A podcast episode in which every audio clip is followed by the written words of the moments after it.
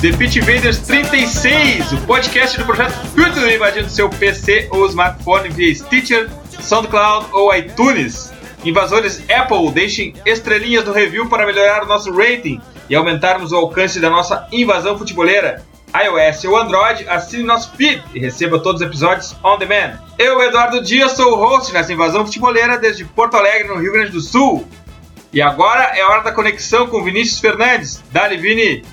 No meio de temporada europeia, começo de temporada no Brasil, o que importa é que tem jogo para todos os gostos, todos os gramados, todos os estádios, todas as torcidas. Futebol por todos os lados, Vini futebol por todos os lados, Eduardo, tudo bom para ti, para o Gabriel.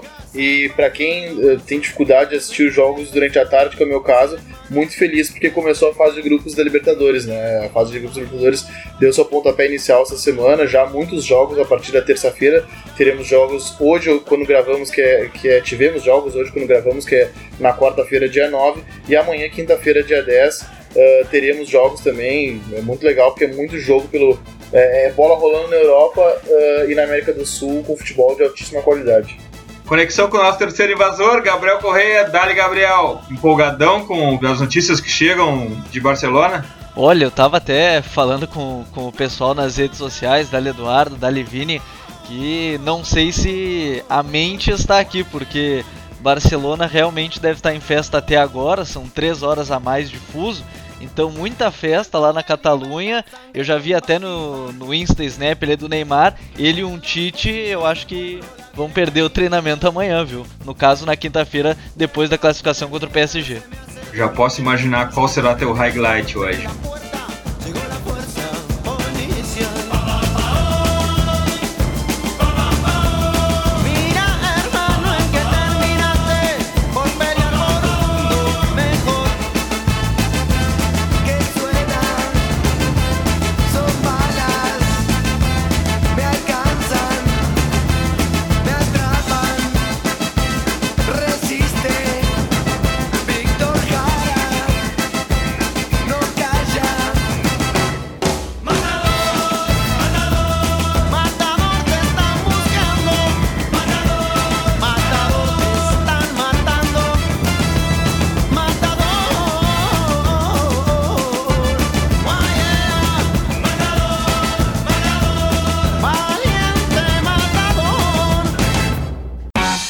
No ar mais um episódio do The Pitch Invaders, o podcast futeboleiro do Futuro.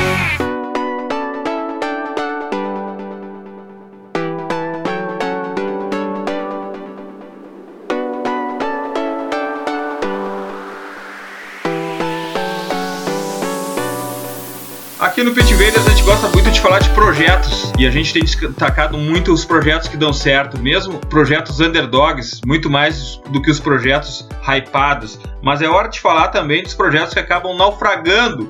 E na Europa a gente tem pelo menos quatro exemplos para trazer para vocês de projetos que naufragaram nesses últimos dias ou que ao final da temporada vão acabar uh, encerrando. Uh, e o primeiro que a gente tem que abordar aqui é o Bayern de Roger Schmidt, e é um cara que eu sempre gostei muito dele, sempre foi um time muito intenso. Vini, tu que é um cara super ligado em Bundesliga, Roger Schmidt sempre teve naquelas nossas estatísticas e tabelas de quais os times mais intensos da Europa. Sempre o time do Bayern esteve, Bayern Leverkusen, esteve no topo dessas tabelas, mas a verdade é que não houve evolução. A partir de um certo momento, uh, o Bayern de Roger Schmidt ficou muito previsível e acabou que naufragou o seu projeto, Vini. O que aconteceu com o Roger Schmidt e o Bayer Leverkusen? O Bayer Leverkusen do, do Roger Schmidt, Eduardo, é um time que, é, como tu disse, sempre se notabilizou pela intensidade, uh, mas esse ano também uh, tem se notabilizado pela fragilidade defensiva absurda. Né? Ele, ele nunca foi um time de priorização defensiva, mas esse ano, como em outras temporadas não acontecia, Uh, o time tem sofrido muitos gols, é um time que se expõe muito e, o que até é, é, bem, é bem surpreendente, porque é um time que tem uh, uh, boas opções defensivas, né? defensivas. Tá, Toprak, são jogadores de seleções, né? caras uh, top class, que poderiam jogar em grandes clubes, mas é um time que sofre muitos gols uh, e o Roger Schmidt vinha sendo criticado pela irregularidade do time dele. O, o Bayern está estacionado, o Bayern está estacionado uh, na décima colocação, né, na, na, tá exatamente no meio da tabela da Bundesliga. Tem mais derrotas do que vitórias, né, tem 11 derrotas e apenas 9 vitórias. Sofreu 38 gols uh, em 23 jogos e isso paga um preço. o Bayern, que é um time que não costuma mudar muito de treinador, uh, tá aí trocando, ao menos não costuma mudar de uh, numa mesma temporada, tá aí trocando de treinador, desembarcou o Roger Schmidt, uh, que a gente, como tu mesmo disse, apostava muito no começo do, do ano passado, começo da temporada europeia, na verdade, a gente chegou a fazer um podcast sobre os treinadores e os trabalhos que poderiam surpreender. A gente listou o Sevilla de São Paulo, por exemplo, que com justiça mesmo tá, tá fazendo jus à nossa aposta. Uh, e a gente uh, selecionou, uh, entre tantos times, o Leverkusen do, do, do Roger Schmidt, que infelizmente não está fazendo jus a, a, tudo isso que a gente esperava dele, né? Que era um time realmente bastante intenso, mas que tem perdido, perdeu muita força. É uma prova, Vini e Gabriel, de que intensidade sem ideias não adianta muito, né, Gabriel? É, eu acho que até o grande problema, assim, do, dos jogos, pelo menos que via do, do Bayern, e, e acaba sendo bem espaçado, nem sempre via, era a inconstância, porque a gente viu um time que gostava dessa intensidade, mas muitas vezes se tornava muito passivo. Tanto que nessa temporada perdeu 10 jogos de 23 na, na Bundesliga e mostra que o trabalho não conseguiu ter uma sequência, até porque a gente tem um time com qualidade, né? A gente tem jogadores de qualidade nesse Bayern Leverkusen, o meio Verdade. campo, o Campbell e o Arangues, o, o Belarabe, o Julian Brandt, uma baita revelação alemã, então tem jogadores de qualidade, o Titiarito lá na Titiarito. frente, só que não tem essa constância e um time muito irregular dificilmente vai, vai conseguir aspirar coisas maiores, que foi o caso desse Bayer Leverkusen do, do Roger Schmidt. Ainda mais dentro de uma liga altamente competitiva, né, onde qualquer erro pode jogar o time para a parte de baixo da tabela. É, é um, um, time que investiu bastante, assim, é, é, conseguiu manter boa parte uh, do seu elenco nos últimos anos, manteve a base, uh, contratou bem, contou o Kevin Volland, por exemplo, no, na última janela, que não foi uma contratação barata também, né? Uh, enfim, é um time que sempre faz mercados interessantes, consegue a manutenção dos seus jogadores e por tudo isso o treinador é muito pressionado, né? Quando se tem organização, uh, se tem uma boa arena, se tem salários em dia, se tem um bom elenco e os resultados não acontecem no longo prazo, uh, o, o, treinador é muito cobrado. E, e, justamente numa temporada que se esperava o contrário, né? Se esperava que o Bayern Leverkusen fosse dar o pulo do gato, né?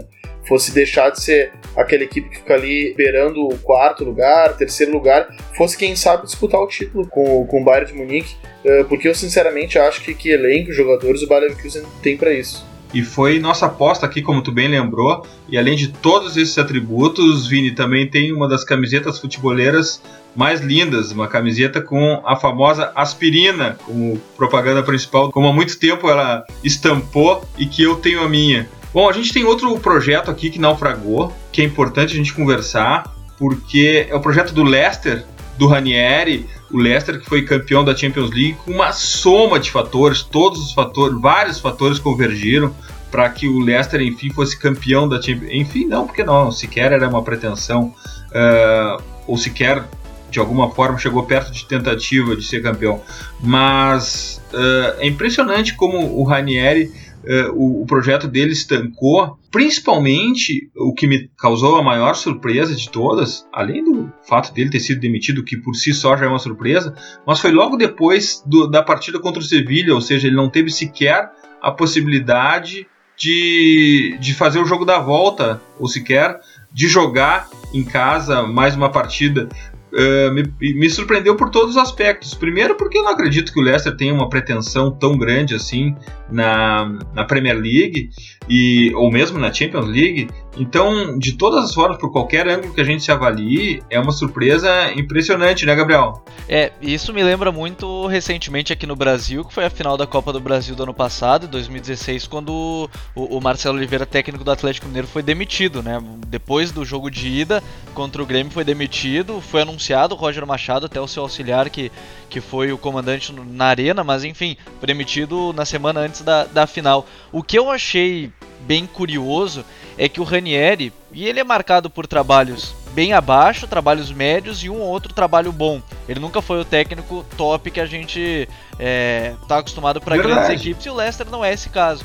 E, e, o que eu achei bem interessante é o complô que pelo menos a imprensa inglesa diz e o que me pareceu quando o Drinkwater depois das duas vitórias seguidas do Leicester, falou que o Craig Shakespeare, que é o interino, vem tornando as coisas mais simples e que o time é melhor fazendo coisas mais fáceis em campo. O time do Leicester ano passado, na temporada passada, era assim: era um time de contra-ataque rápido, Marrez e Vardy decidiam, claro, com o um motorzinho no meio que era o próprio Drinkwater e, e o Kanté, mas. É, eu, eu gosto de falar disso porque é interessante ver no Brasil, por exemplo, Recentemente eu lembro da, da Ponte Preta, e a gente dá um exemplo no caso de tamanho de, de expectativa dentro de um campeonato. A, a Ponte Preta chegou à sexta, quinta colocação no Campeonato Brasileiro com Guto Ferreira, e, e o técnico foi demitido depois quando ficou em décimo segundo, décimo terceiro. Eu sempre me pergunto, a Ponte Preta quer o quê? Que com o elenco que tem, chegue em primeiro no campeonato, fique entre os quatro, eu acho que pro Leicester é mais ou menos isso. Só que a pretensão do Leicester qual é hoje? Só porque foi campeão do, da Premier League não significa que vai ser brigar pela Champions fácil contra o Sevilla, que tem o Sampaoli, ou na própria Premier League agora que está cada vez mais difícil. Então é, é bem estranha essa saída, mas eu acabo tendendo para esse lado do complô, entre aspas, dos jogadores, uma frase dessa do Drinkwater, por exemplo, depois de duas vitórias seguidas.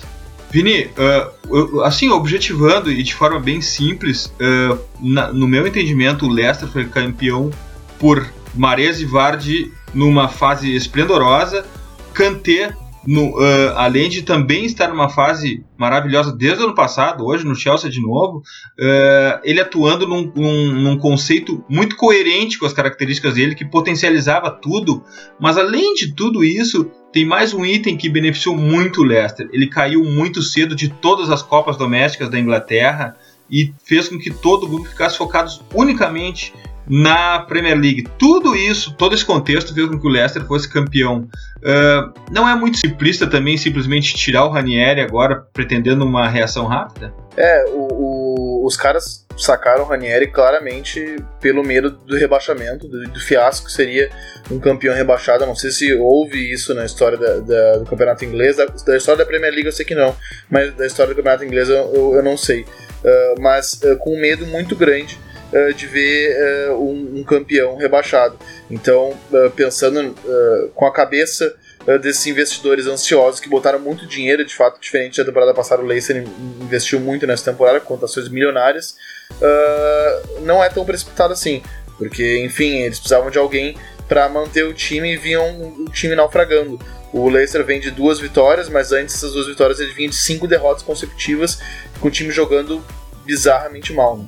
Uh, então, e vinha jogando mal sucessivamente. Uh, o Ranieri não conseguindo encontrar um formato ideal para o seu time. E, e, os principais jogadores da temporada passada, o Marrez e o Vardy, não rendendo. E, curiosamente, rendendo logo depois da saída dele com o Craig Shakespeare. Não deram declarações como essa do Drinkwater que o Gabriel falou, mas uh, o que eles jogaram em campo uh, talvez tenha dito mais do que uma declaração. Né? Acho que tinha parte do elenco brigado com o Ranieri.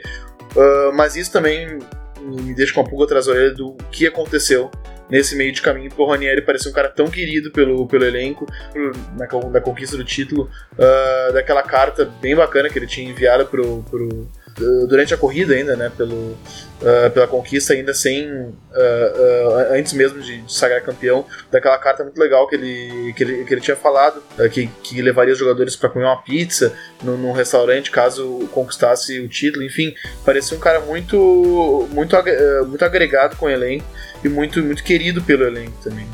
Então ver alguns jogadores talvez em oposição à figura dele foi algo que me surpreendeu demais. É, e de carta ele entende, né? Porque também na despedida ele fez uma bela carta, nós colocamos em todas as nossas redes sociais, bastante emotiva. Uh, e ele vai ficar para sempre na história do futebol, né, por essa grande campanha. Mas como o Gabriel também mencionou e citou agora, ele também nunca foi o técnico de primeiro nível, né, Vini? Nunca, ele, ele, nunca foi um técnico de primeiro nível. Eu, eu sempre brincava com. Uh, antes da conquista do Leicester, eu sempre brincava que ele era o Celso Rotti da, da, da Itália, porque ele era um cara que ele, ele era um socorrista, era um bombeiro, é sempre a tradição dele. Uh, ele, ele teve duas passagens pela Roma, uma passagem pela, pela Inter de Milão uh, e pela Juventus, só para citar os grandes da Itália, em todas elas uh, a, a, com a mesma característica como um socorrista, como, uh, como um cara para salvar um time no pior momento. Quando o treinador sai, eu me, me, recordo que a última passagem dele pela Inter de Milão, se não me recordo, foi quando saiu o, o Rafael Benítez Uh, ele assumiu como um socorrista também. Uh, na Juventus, ele assumiu a Juventus na segunda divisão, se não me recordo. O mesmo vale para o Mônaco, ele assumiu o Mônaco na segunda divisão. Então, ele sempre teve essa, essa, essa característica, essa figura como um técnico bombeiro. Era, era um cara que arrumava defesas e fazia o seu time jogar no contra-ataque da maneira mais prática uh, possível. E não esquecendo que antes do Leicester ele fracassou num trabalho que ele fez na Grécia, uh, onde perdeu partidas como para Ilhas Faro, por exemplo, que foi uh, acabou ficando muito conhecido essa derrota, porque a Grécia nunca tinha tido uma derrota tão vexatória uh, nos últimos tempos, ele que acabou culminando com a, com a demissão do Ranieri. Então, um cara que vinha de trabalhos muito ruins e o título do Leicester pegou todo mundo de surpresa. Foi, foi realmente muito surpreendente. E a gente pode dizer que é uma curva, sem ser maldoso, a gente pode dizer que é uma curva fora da carreira dele. Verdade, e o futebol é incrível, o futebol é tão feito de contradições que a gente está gravando esse podcast na noite posterior à vitória e à classificação do Barça sobre o Paris Saint-Germain. E a gente, como a pauta são projetos que estão chegando ao fim, a gente tem que falar que depois desse grande jogo, do final do projeto Luiz Henrique no Barcelona, Luiz Henrique que eh, não foi demitido, mas enfim, é um demissionário no cargo, ele vai acabar o projeto dele assim que terminar a temporada, mas de qualquer forma, esse é um técnico, Gabriel, que ele está terminando a passagem dele, está terminando a história dele, mas de qualquer forma ele também está pensando, trabalhando e ainda tendo ideias, né? Porque ele está indo embora, mas está, está, pelo menos nos últimos jogos, criando um novo esquema de jogo. O, o Luiz Henrique é até interessante, né, Eduardo Vini, que ele, ele é ídolo do clube como jogador e provavelmente ele vai sair por cima como técnico porque foi campeão de um triplete que não é algo é, fácil dentro do, do, futebol europeu. E ele agora, ainda mais depois dessa classificação, ele vem mostrando que tem esse poder de indignação e tentar um novo. Claro que na última temporada ele teve muitos problemas, uma dependência do, do trio MSN, né, Messi, Soares e Neymar, e eu acho que qualquer técnico do mundo se, se aconchegaria e entraria numa zona de conforto tendo Messi, Soares e Neymar. Pô, tu tem talvez o melhor ataque do mundo, brigando com, com o BBC, com Bale, Cristiano Ronaldo e, e Benzema, e ele tinha esses três caras no momento que o Barcelona viu uma transição da saída do Xavi, ele apostou no Rakitic na primeira temporada, depois de perder num, num clássico contra o Real Madrid, ele foi campeão com, com show, ele dominando o meio de campo é, ainda na, naquela época. E hoje o Barcelona vive um momento de transição nessa história, nessa cultura do jogo de posição, da história que, que o Cruyff acabou trazendo naquele esquema na década de 70. Só que o, o, o, o Luiz Henrique ele não parou por aí. Ele fez essa mudança. Daqui a pouco a gente fala um pouco mais sobre essa classificação de, de PSG e Barcelona, mas ele vem tentando mudar. Ele não quer terminar como mais um técnico que pediu para sair no meio da temporada e acabar ela. Ele quer, quem sabe, fazer história, porque ele tem três títulos ainda. Ele pode conquistar o Campeonato Espanhol, que só depende dele, a Copa do Rei, que já está na final contra o Alavés, e agora teve essa classificação histórica. Então é um momento de transição. O Barcelona tem alguns nomes para analisar mas é um momento de bastante transição nessa saída. Sai Guardiola, entra Tito, passa por, por questão do Tata Martino, chega no Luiz Henrique e agora é a dúvida que paira sobre quem será o técnico. Muito ouvido o Sampaoli e também do Ernesto Valverde, técnico do Bilbao. Né? Vini, de alguma forma, parece que o final de projeto de Luiz Henrique é em ascendência, né? Muito, obviamente, pela passagem mágica sobre o Paris Saint-Germain, que a gente vai falar mais tarde, mas principalmente porque ele achou um novo esquema agora no final, que está colocando não só novas ideias, mas ideologia barcelonista em campo, né? Sim, eu, eu acho que é bacana porque isso acaba encastifando ele para futuros trabalhos, porque a gente acaba falando muito uh, do futuro do Barcelona, uh, mas e o futuro do Luiz Henrique? Que pra gente como futeboleiro é interessante saber também, né? Porque uh, afinal de contas é um, é um treinador campeão europeu, é um, um, cara que já tem um renome na profissão, né? como jogador nem se fala, agora como treinador também é um cara que vai, vai estar disponível no mercado, aberto a pegar um grande trabalho e uma grande liga. E isso acaba encastifando ele. Eh, quando ele acha um novo esquema, quando ele acha uma nova solução, ele, ele se mostra um pouco menos refém uh, do trio MSN uh, como é, é, o, é, o, que vem sendo dito e a, a, grande crítica que se fala do trabalho dele com razão. Uh, por, por, isso eu acho que ele, não só o Barcelona dele ganhou uma sobrevida, como a carreira dele também ganhou um novo fôlego. Eu acho, e, acho, acho isso bem interessante, eu acho que a gente deve, deve ressaltar isso sempre. Luiz Henrique cabe na Premier League, Vini? Acho que cabe. Eu, eu, uma coisa que eu, que eu fico na dúvida é como é que é o inglês dele, porque uh, sem querer parecer preconceituoso, uh, a gente percebe que tem muitos espanhóis que têm problemas com o inglês, assim. E ita italianos também, enfim, o povo latino tem muito problema muitas vezes com o inglês, principalmente se não jogou na, na, na Inglaterra, como é o caso do Luiz Henrique, né? então resta saber também como é o inglês dele. Alguns treinadores, mesmo com o inglês parco, conseguem fazer seus times renderem. O, o Antônio Conte, por exemplo, quem vê as entrevistas dele vê que o inglês é super básico, super simples, assim, né? Mas que é o suficiente para é, macarrônico, mas o suficiente para passar uh, o modelo de jogo dele, os conceitos dele no treinamento, também com uma, uma comissão técnica fixa uh, estruturada, de, uh, como os grandes times da, da Premier League têm, ele consegue desenvolver bem o trabalho dele, é o líder da, da Premier League. Agora resta saber co como é que ele vai se comunicar com os jogadores dele. por exemplo, o Fábio Capello, quando foi para a seleção da Inglaterra, na época eu morava em Londres e, e, e pude perceber, assim, e, no noticiário e, os torcedores ingleses falando, todo mundo criticava muito o inglês Fábio Capello, dizia que ele tinha muita dificuldade de expressar, não só nas entrevistas, mas com os jogadores. E acho que quando a dificuldade, uh, uh, quando passa a ser realmente assim, uh, do inglês básico para aquele papo, de, aquela conversa de, de, de, índio, entre aspas, que o, que o pessoal fala mim fazer, quando, quando começa a conjugar muito errado os verbos, acho que daí talvez ele começa talvez perder um pouco de credibilidade com o elenco.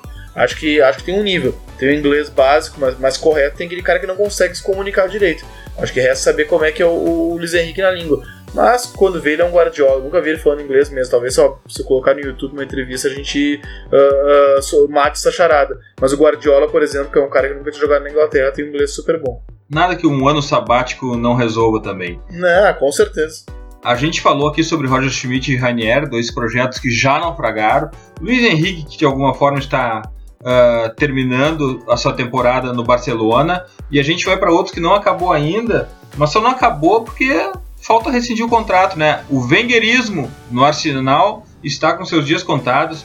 Nós, aqui no The Pitch Invaders, uh, sem querer ser pretencioso, mas quando a gente fez o preview de toda a temporada, a gente mencionou Arsenal não, já tem o seu estádio, não está envolvido com novos estádios, já passou por temporadas ruins, já fez de tudo, era a melhor temporada possível essa para iniciar um novo projeto. Insistiram com o Wenger e parece que o tempo de Wenger uh, em Londres, dentro do Arsenal, já passou, né, Gabriel? É muito tempo e não tem mais nenhum sentido. Olhando o time do Arsenal jogar, já não faz mais nenhum sentido Wenger e Arsenal juntos, né? É, o, o Arsenal, ele, pelos últimos, as últimas temporadas, parece aquele clube que se contenta com a Champions League e não pode ser isso. Porque com a, o grande com a vaga para Champions League, né? É, o grande trunfo do Arsenal, cada temporada que passa é estamos na frente do Tottenham e classificamos na, na, na Liga dos Campeões.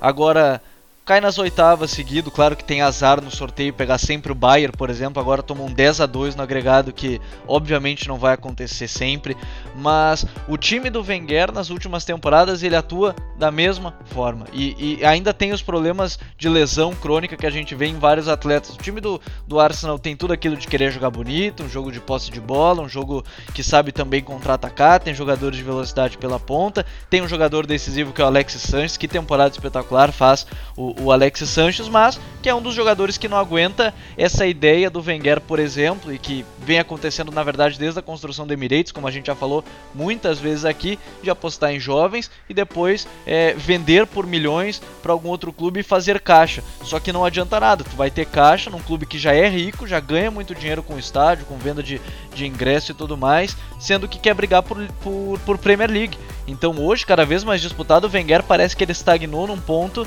e, e, não, não se vê mudança no Arsenal. O Arsenal tem aquele 4-2-3-1, por exemplo, aquele esquema base, que joga sempre daquela forma, os times aprendem a anular e, e o Arsenal sofre. O Arsenal sofre contra times de meio e de, de, final de tabela. Eu acho que o Wenger ele estagnou num ponto do, do futebol, que eu não sei se é por falta de estudo, creio que não. O Wenger parece um, grande estudioso desse, do, do, futebol, mas que parece que com o Arsenal já, já não cola mais. A torcida do Arsenal já me parece cansada disso. E além do, hein, Vini, além do final do, do Wenger no Emirates, no Arsenal, uh, colocar, enfim, uma grande história pessoal dele uh, com o Arsenal, com os Vencíveis, também encerra uma era dos managers super poderosos também, né? Ele, ele participou daquele período em que os managers decidiam tudo dentro do clube, absolutamente tudo, tinham superpoderes, o que já não existe mais, nem mesmo o Chelsea dá superpoderes para clubes, nem mesmo o Manchester United dá superpoderes para managers.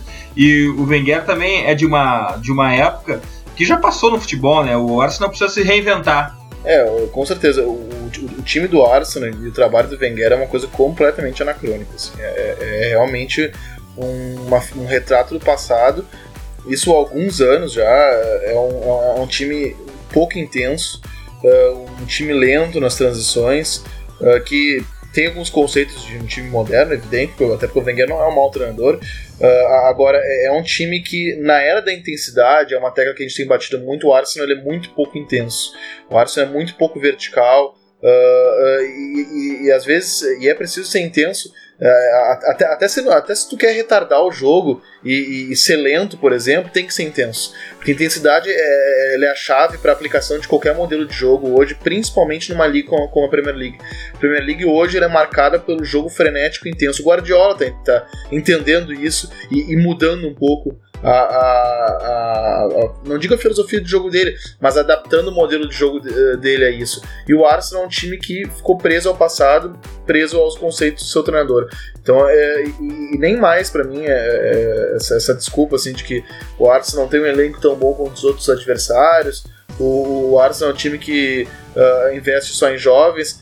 Putz, o Arsenal contratou o Alex Sanches por muito dinheiro, contratou o Ozil por uma baba de dinheiro. Então o, Wenger hoje, para mim, ele tem jogadores, ele tem um elenco para poder brigar a Premier League. Uh, sinceramente, os 11 titulares do Arsenal, para mim, não são piores do que os 11 titulares do Chelsea, por exemplo, que é o que é o, que é o, o, o, o talvez aí o virtual campeão da Premier League. Uh, então acho que é, essa, essa é uma desculpa que, que se aplicou por muito tempo em Londres e no Emirates, mas que eu acho que ela não é mais aplicável, porque o, o Arsenal ele tem uh, elenco, ele tem torcida, ele tem uh, estádio, a renda dele, se não me engano, é, há algum tempo já a maior da Inglaterra, porque tem os ingressos mais caros. O Arsenal é dono de Londres, como, como eu já falei em alguns podcasts, eu, eu vivi lá e pude perceber. O, o Chelsea é um time que está engatinhando ainda, tem muitos títulos, mas o Arsenal tem mais da metade da torcida na cidade, é um time realmente muito massivo e popular lá, e é impressionante como ele não consegue traduzir isso em grandes conquistas e acho que talvez uma chave para essa nova era uh, tem que ser a saída do treinador. A torcida não aguenta mais. Hoje mesmo, quando a gente gravou, uh, quarta-feira a gente está gravando, uh, na manhã de quarta-feira em Londres, depois da cachapante goleada que o, que, que o Arsenal sofreu, foi humilhado pelo Bayern de Munique. Uh, depois desse, uh, dessa goleada, a torcida do Arsenal saiu para fazer protestos, uh, distribuindo cartazes, distribuindo panfletos e com cartazes de fora Wenger torcedor do Arsenal realmente chegou na sua, na sua paciência, no seu, no seu limite máximo. E eu, eu torço para que essa mudança aconteça, porque eu acho que vai ser bom para todo mundo, bom para o Wenger, bom para o Arsenal. Eu confesso que eu sinto, nutro uma certa admiração pelo Arsenal, principalmente depois de ler o Febre de Bola ainda na década passada. Então, assim, acho que vai ser bom para todo mundo. Eu gostaria muito que acontecesse essa mudança. Highlights! Meu highlight vai para Napoli 1, Real Madrid 3 jogo pela Champions League, numa das atmosferas mais legais que tem na Europa, o estádio São Paulo é fantástico, ainda principalmente quando está lotado, ainda daquele estádio uh, circular com a pista atlética. Eu acho, eu acho legal esse tipo de estádio assim. E quando tem um jogo decisivo, uh, fica tudo mais legal. E a gente precisa falar aqui do Napoli, que de alguma forma feriu sim o Real Madrid ontem, o gol de Mertens logo aos 24 minutos, transformou aquele jogo, colocou fogo. Mas assim, ó, esse highlight vai inteiro ele para Sérgio Ramos. Uh, como pode ter um zagueiro tão decisivo em momentos chaves de um jogo? Uh, será que tem alguma explicação lógica para isso? Ok, ele tem um, um, um senso fantástico de posicionamento, tem explosão, é muito bom de bola aérea, mas incrivelmente ele surge quando precisa. O Real Madrid já estava ferido. Napoli já tinha feito aquele 1 a 0 quando feriu, quando apareceu o Sérgio Ramos duas vezes. Ele tem uma estatística fantástica de número de gols dentro da Champions League. Precisa nem falar da importância dos gols deles na Champions League. Mas uh, o meu highlight é, por favor, prestem atenção em Sérgio Ramos. Que jogador, e eu vou dizer mais, não é só nos gols que ele aparece. Ele é um grande zagueiro também. Eu até vou pedir auxílio para o nosso especialista aqui em La Liga. Gabriel Sérgio Ramos não é só aquele zagueiro que aparece fazendo gol, né? Ele é um grande zagueiro também. Cara, e, e, sobre isso dos gols decisivos é muito curioso. Esse número eu acho que, que, que é o mais curioso em comparações. O nosso colega Bruno Formiga do, dos canais Esporte Interativo ele fez um levantamento bem curioso. O Ibra, em toda a sua carreira nos mata-matas da, da Liga dos Campeões, ele fez 9 gols em toda a sua carreira. O Sérgio Ramos, só de 2014 para cá, fez 6. Imagina. Então, isso mostra a importância, sendo em dois em finais. Só, só por começar aí, dois em finais, sem contar os dois agora na, na classificação contra o Napoli. O Sérgio Ramos, é, ele é um grande zagueiro, ele é um líder, ele é um, um grande líder, eu acho que mais do que isso. E eu vou ser bem sincero, dos últimos jogos que a gente vê do Real Madrid e talvez dessa temporada, ele talvez seja o jogador mais importante, principalmente dos últimos jogos. É, a gente fala do BBC, a gente fala do Modric, a gente fala do Kroos, a gente fala do Casemiro, mas o Sérgio Ramos é quem tem aparecido no momento que mais se precisa e, e não é que ele salva o cargo do Zidane, mas que ele tem dado uma contribuída muito grande para um Real Madrid que vem jogando mal. O Real Madrid vem vencendo, faz gols a 37 jogos seguidos, se eu não me engano, mas não vem convencendo. O Real Madrid vem ganhando mas vem muito por causa do seu zagueiro, que é o Sérgio Ramos, cada vez mais decisivo. E apareceu ontem, Gabriel, num momento muito importante, porque o Napoli estava tomando conta do jogo, metendo uma pressão muito forte. Hansik, Insigne, Mertens e Cajerron deram muito trabalho ao Real Madrid. Preste atenção nesse Napoli, preste atenção no Cautio. Esse time é muito bom, eu gosto muito desse tio Napoli. E as coisas estavam ficando bem difíceis, toda aquela atmosfera envolveu o Real Madrid. E quando apareceu Sérgio Ramos para tirar da cartola dois gols, uma sequência de outra, 51 e 57. Esse foi meu highlight da semana. Qual é teu highlight, Vini? Meu highlight, como eu, eu falei na, na, minha abertura no podcast, uh, tem algumas dificuldades de ver alguns jogos da Champions League no meio de semana uh, porque, enfim, a, fazeres do dia uh, fica difícil, a gente não consegue às vezes. De vez em quando a gente consegue dar mais escapadinha, escapadinha e ver, mas não foi o caso dessa semana. Então uh, eu tenho valorizado muitos jogos da Libertadores. Uh, assisti Atlético Paranaense Universidade Católica nessa terça-feira na Arena da Baixada e esse foi meu highlight. O Atlético Paranaense ele estava vencendo por 2 a 0 até os 40 minutos do segundo tempo. Quem viu esse jogo foi um jogo bem movimentado, bem interessante. E, e, e, o, e o, time chileno né, da Universidade Católica empatou o jogo uh, a partir dos 40 minutos. Uh, então foi um, um resultado bastante surpreendente, assim, porque o Atlético controlava a partida uh, até boa parte do segundo tempo, até que os chilenos começaram a chegar e, e, chegar com muito perigo, principalmente pela esquerda, onde joga o lateral Sid Clay, que é um lateral muito frágil defensivamente do, do Atlético Paranaense, e o time do Autório jogou no, no habitual 4-2-3-1, né, que é um, um, esquema, um sistema base uh, desde o ano passado, jogando com duas linhas, abrindo o meio campo por dentro com Lúcio Gonzalez e Otávio, e, e isso para mim é garantia de um passe qualificado, bola redonda, uh, uh, desde o primeiro miolo, porque esses dois jogadores, Lúcio Gonzalez e Otávio, acho que poucos times no Brasil têm uma dupla de volantes com passe tão qualificado, o Atlético Paranaense perdeu o, o Hernani, para mim o grande volante do Brasileirão do ano passado, repôs com o Lúcio Gonzalez uma, um jogador com uma, um outro perfil, na verdade, mas que é um cara ainda experiente, que ajuda muito, fez o primeiro gol aos 4 minutos do primeiro tempo. O Atlético uh, ampliou o jogo com o, com o Nicão, fez um golaço fora da área, acertou um golaço. Uh, acabou ampliando a partida. Uh, o Nicão, que ele jogador que às vezes some, um cara meio fora de forma. Uh, parece que, que não vai dar em nada, mas é um cara que tem um chute muito poderoso. Uh, volta e meia faz gols de fora da área, o cara que, que pega muito bem na bola, ampliou e o jogo parecia resolvido. Uh, até de, depois do gol, a TV focou no Autuori, ele disse aqui não, visivelmente exaltado, assim, porque é, é, é, um ânimo muito tenso do jogo. O, o, jogo tá muito pegado, muitos cartões amarelos, muitas faltas, bem, bem a cara da Libertadores.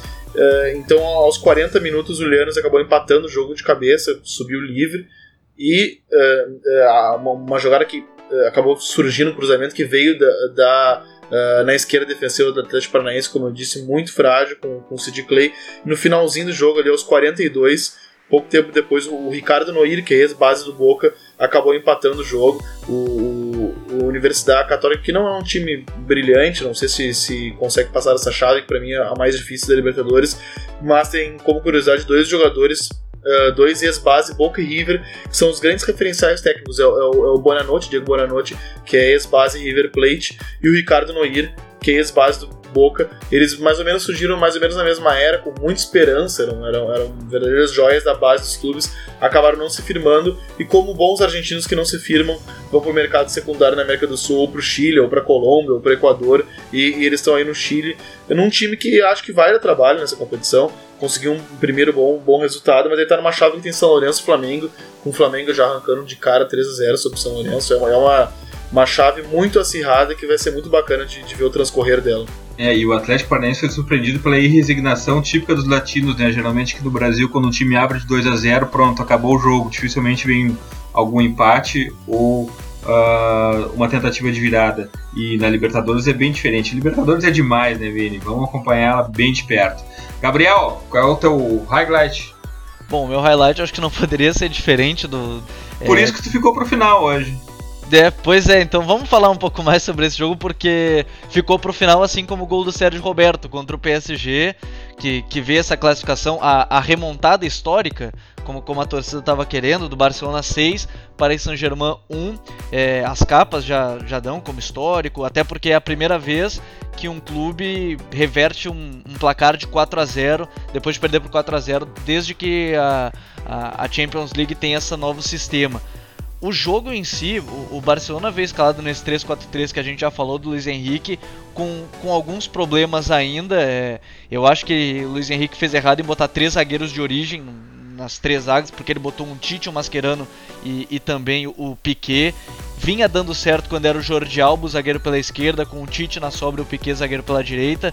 É, e, e, botou no meio de campo ali Iniesta, Rakitic, com o Busquets, o Messi de média punta, né, livre, fazendo, digamos assim, o que quiser, pegar entre as entrelinhas, Rafinha na direita, o Soares e o, o Neymar bem aberto pela esquerda para largar o campo o Neymar e o Rafinha. Eu acho que o Barcelona ele não foi tão bem a atuação do Barcelona foram seis gols, foram, mas por exemplo, os dois primeiros a gente vê falhas muito individuais do goleiro Trap no primeiro gol, principalmente que não saiu do gol, e no segundo o Kurzawa fez alguma confusão que até agora eu não entendi quando, quando vi o gol, onde o Iniesta acabou tocando de calcanhar e, e todo mundo se confundiu.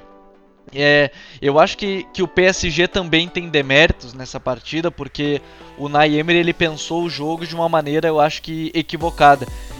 O, o PSG precisava fazer um gol mas não quando tivesse 3 a 0 E aí fez o 3 a 1 e se acomodou ainda mais, perdendo gols na, na frente do, do goleiro Ter Stegen. Eu acho que o Stegen também vale o destaque, foi o cara mais importante das eliminatórias para mim. Ele segurou. Segurar o 4 a 0 é uma frase estranha, mas ele não deixou que acontecessem mais gols lá no Parque dos Príncipes e ainda sofreu a falta que saiu o gol agora do Sérgio Roberto no cruzamento do Neymar é, nesse jogo. Eu acho que o Barcelona sofreu mais do que poderia, mais do que deveria, porque o primeiro jogo foi um caso à parte, um, um jogo onde o Barcelona é, foi muito apático, mas o Luiz Henrique ressurge e com a atuação do Neymar. Eu acho que o destaque é Neymar foi protagonista mesmo com o Messi em campo. Muita gente discute, ah, o Neymar não vai ser protagonista enquanto o Messi for titular.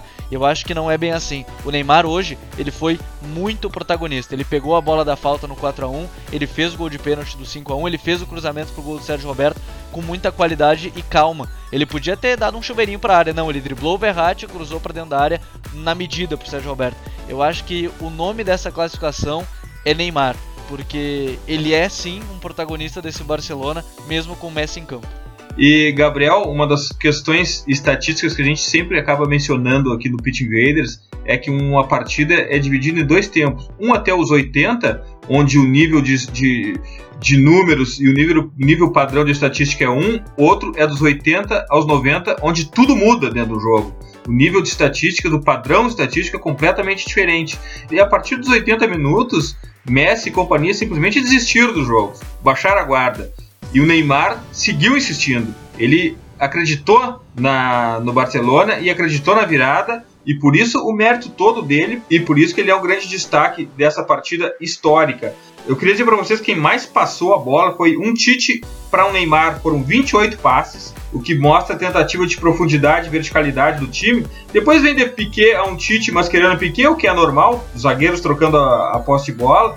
Depois vem Busquets a Messi, 19 trocas de passe. E do Paris Saint-Germain, a gente vê uma longa lista de trocas de passe do Barcelona e a gente vê com seis passes a primeira relevância de troca de passe do Paris Saint-Germain de Trap para Marquinhos, ou seja, não houve troca de passes e no minuto 85 ou 95 o Paris Saint-Germain trocou só quatro passes, sendo que dois desses passes foram de saída de bola dos dois gols. Ou seja, de algum momento o Paris Saint-Germain desistiu do jogo também, né? É, é muito absurdo porque a gente pensa, meu Deus, o Barcelona fez é, uma pressão absurda e fez. Eu acho que o Barcelona, a gente vê a posição média dos jogadores em campo, é muito absurdo ver que a linha de três zagueiros ela tá à frente do meio de campo. O último homem era o Piquet e o Piquet estava à frente do, da metade do círculo central. Eles estavam muito adiantados, eles encaixotaram o PSG. O PSG estava praticamente, dá para dizer que no esquema 4-6-0, porque o, o, Cavani ele alinhava praticamente com a última linha,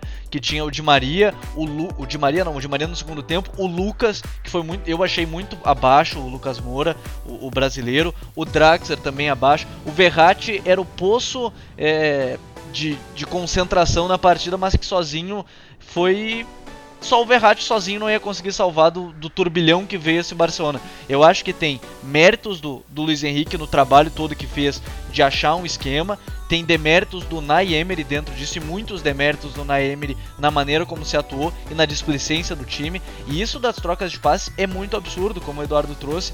Foram quatro passes completos do PSG nos últimos 10 minutos da partida. Quatro.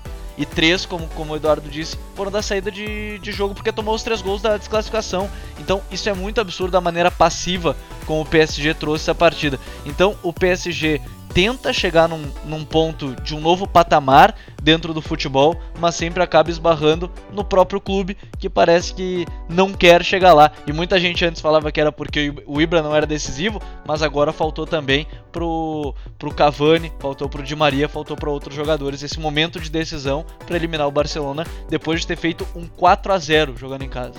É, mas o, o, jogo também precisa ser contado pelas suas circunstâncias, né? E se de alguma forma o Naemery atraiu o Barcelona para o seu campo, a primeira linha do Barcelona estava jogando a 60 metros da linha de fundo. Isso é absolutamente impressionante. E se o Naemery atraiu o Barcelona para cima dele com a, com a postura, uh, de alguma forma ele estava tentando a bola do jogo, o contra-ataque do jogo, e ele conseguiu esse contra-ataque do jogo.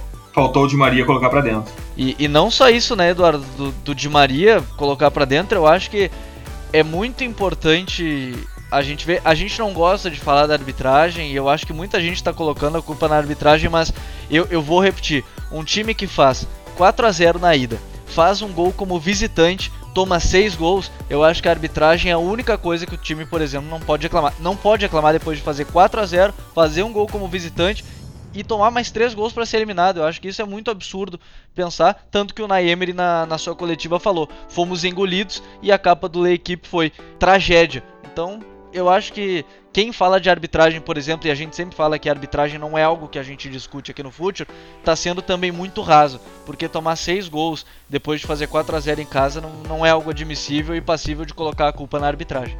É, e tem uma questão que eu quero falar sobre a arbitragem, não especificamente sobre a arbitragem, mas enfim, falar como uh, funciona essa história de pênalti, que é a seguinte: quanto mais tu atrair o adversário para tua área, para o juiz apitar o pênalti contra ti, ele precisa ter o ataque adversário dentro da tua área com a bola. Quanto mais tu atrair o adversário para dentro da tua área, mais a chance do juiz errar contra ti. Então, se o Barcelona passou 90 minutos dentro da área do Paris Saint-Germain eram grandes as chances de eu ver algum erro de arbitragem. Eu não vou nem discutir se foi erro ou não, não gosto desse tipo de discussão, a gente gosta de falar de futebol, mas se houve é, essa polêmica acerca dos pênaltis foi porque o Barcelona passou 90 minutos dentro da área do Paris Saint-Germain.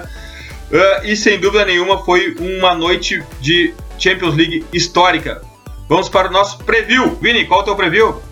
Meu preview vai para o jogo uh, do Arsenal, o primeiro jogo do Arsenal pós-caos, né? Pós-caos, aquilo que ocorreu que a gente já falou.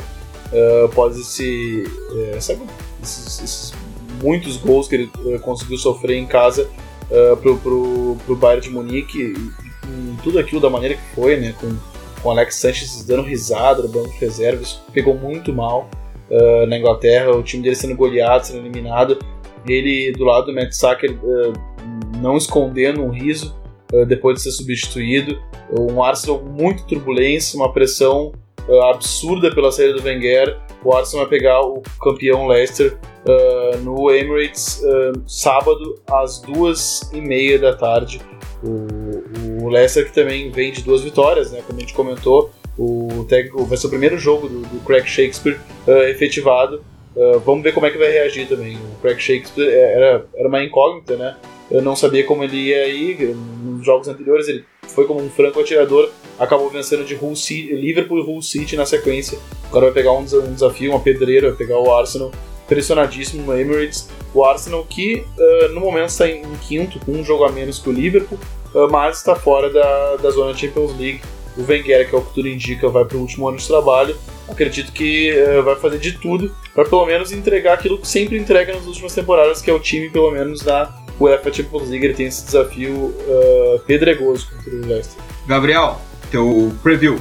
O meu preview ele vai para a Liga dos Campeões. A gente já teve na, nessa semana essa classificação histórica do, do Barcelona contra o PSG. Eu, eu, indico dois jogos do dia 14, na terça-feira, 4h45. Tem Juventus e Porto. O Juventus está com um pé já nessa classificação, mas se bem que depois desse jogo do Barcelona a gente sempre vai ficar com o um pé atrás. No jogo de ida em Portugal fez 2 a 0 agora joga na Juventus é, Arena. E também falando do Leicester do Craig Shakespeare tem jogo contra o Sevilha, o jogo da volta em Leicester, depois de perder por 2 a 1 no Sanchez Pizjuan. Quem sabe o Leicester não pode surpreender o Sampaoli. Tem tudo para ser um baita jogo de propostas opostas, mais uma vez, né? O jogo de reação do Leicester contra o jogo de possessão e de jogo de posição do Sevilha. Eu acho que tem tudo para ser para serem dois grandes jogos nessa próxima terça-feira de Liga dos Campeões com Juventus e Porto, Leicester e Sevilha esse Leicester Sevilha é jogo totalmente pitch invaders, né? Underdogs brigando na Champions League. Eu tenho uh, o meu preview vai para Chelsea e Manchester United pelas quartas de final da Copa da Inglaterra, segunda-feira, 13 de março, 16h45 no Stamford Bridge. E eu tenho para indicar também uh, Juventus e Milan pela Série A do Calcio. Na sexta-feira, pela Bundesliga, tem um jogo que eu acho que vai ser diversão pura. Hertha Berlim e Borussia Dortmund no sábado.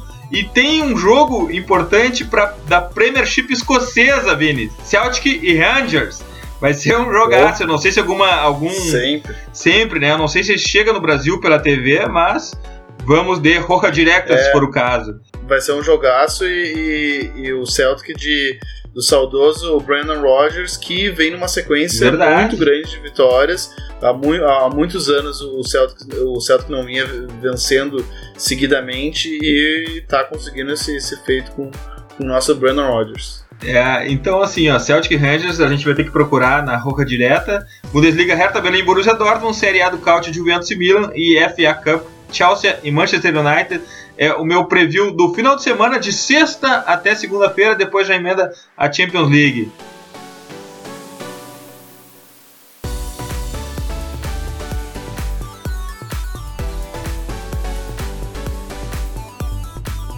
Vamos para as dicas futeboleiras. Barcelona.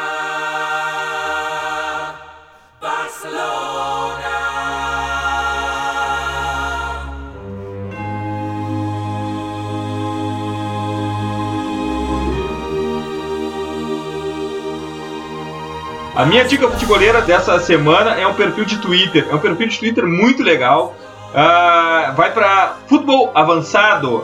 Arroba Futebol Avançado, a gente vai colocar isso nas nossas redes sociais. É um perfil de estatísticas da La Liga muito legal. Aconselho a todos, sugiro a todos os futeboleiros que sigam Futebol Avançado. Qual é a tua dica futeboleira, Vini? A minha dica futeboleira vai pro documentário I Believe in Miracles, que é um documentário uh, sobre o Nottingham Forest, né, da, da história do Nottingham Forest. Uh, bicampeão da UEFA Champions League. Ele foi traduzido para o Brasil há pouco tempo uh, como o milagre do Nottingham Forest.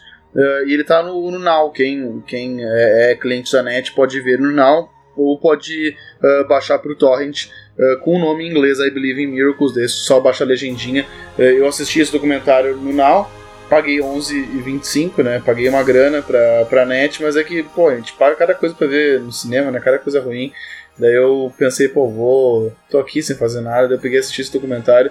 Muito bom, é muito legal, porque com entrevistas de jogadores, dirigentes da época, e era é bem centrada né, no Brian Clough, né? até a capa é o Brian Clough, esse, esse, mítico treinador inglês, que nós já falamos, já indicamos coisas sobre o Brian Clough. Uh, o Brian Clough tava, tinha recém saído do Leeds United, estava uh, demitido, estava 40 dias desempregado, era um treinador dito como treinador problema, ninguém queria contar com ele. O Nottingham Forest foi lá e contratou ele na, na segunda divisão ainda. Uh, ele que já tinha sido bicampeão, já tinha sido campeão inglês com o Derby County, ele subiu o Nottingham Forest, rival do Derby County, e depois uh, acabou vencendo duas vezes a Liga dos Campeões da Europa. Talvez o feito mais inacreditável do, do, do futebol inglês está uh, sendo narrado e contado por esse documentário bem bacana. Figuraça, Brian Clough. Graças, Vini! Obrigado, Eduardo. Obrigado, Gabriel. Até a próxima. Gabriel, tua dica futebolera? A minha dica vai para um texto de um invader do, do Bolívar Silveira, ele que escreve no Linha Alta, fez um mini guia tático do futebol argentino que está paralisado, né? Então,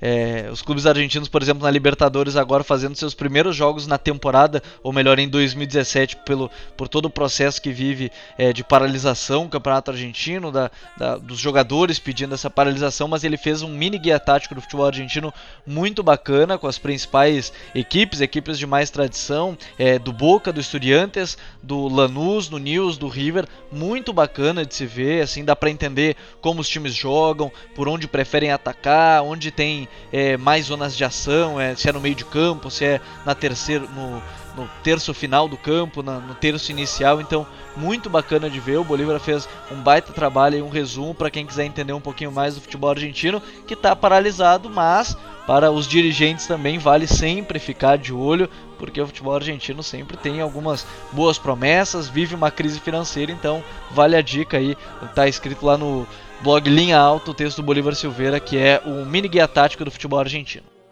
É, a gente já tinha combinado de não sugerir mais o linha alta, mas não tem como fugir, os caras são fera mesmo. E a gente está sempre indicando: sigam linha alta e consumam o conteúdo dos caras. Graças, Gabriel! Valeu, Eduardo, valeu, Vini, e até a próxima invasão. Semana que vem a gente volta, The Pitch Invaders, do podcast do Projeto Futuro, está no iTunes, no Stitcher e na SoundCloud. Assine o nosso feed. Sigam também a nossa playlist futebolera, hashtag WeLoveFootball, do Future FC no Spotify. E curtam a melhor galeria de futebol culture do Instagram do perfil Future FC. Abraço e até a próxima invasão, The Pitch Invaders!